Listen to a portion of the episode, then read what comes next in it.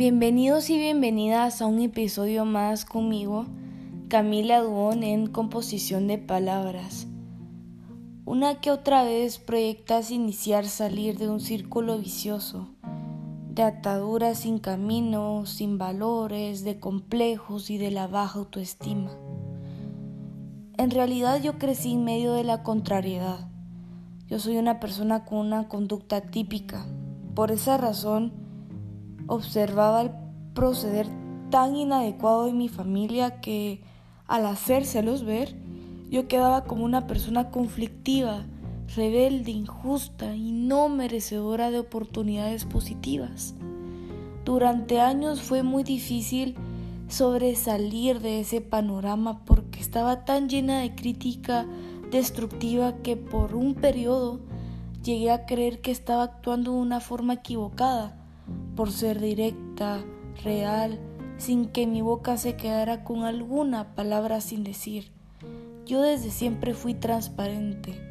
Desde que tenía cinco años soñaba con un mundo más justo, un mundo donde todos pudiéramos ser iguales, un mundo sin tiranos o personas esclavizadas a la apariencia de costumbre.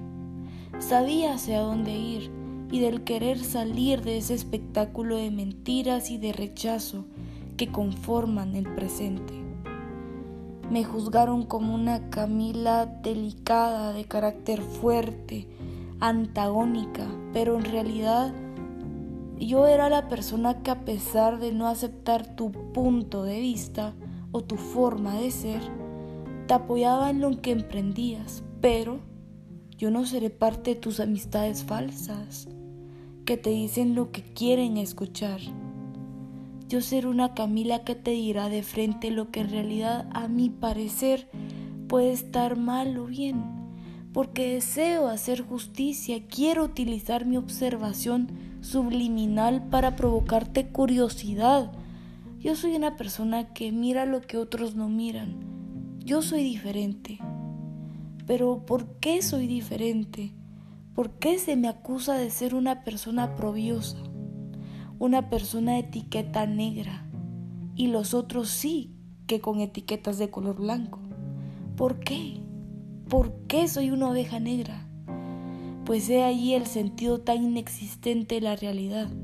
Soy una persona que intenta cambiar valores determinados a la violencia psicológica, física y espiritual quiero demostrar que la vida no es un boceto de pintura.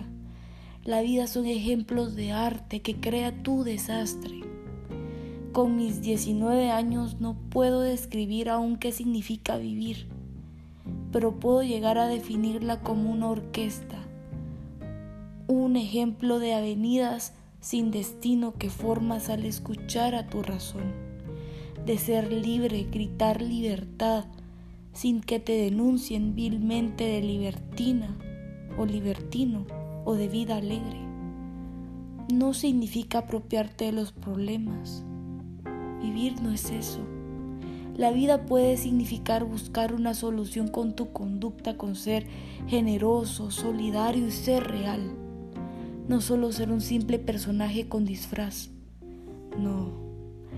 Tienes que cultivar tu propia identidad no ser materialista con tu propio ser, menos imprudente, más bien ser auténtico, dejarte llevar por la historia. Quedo de ti, Camila.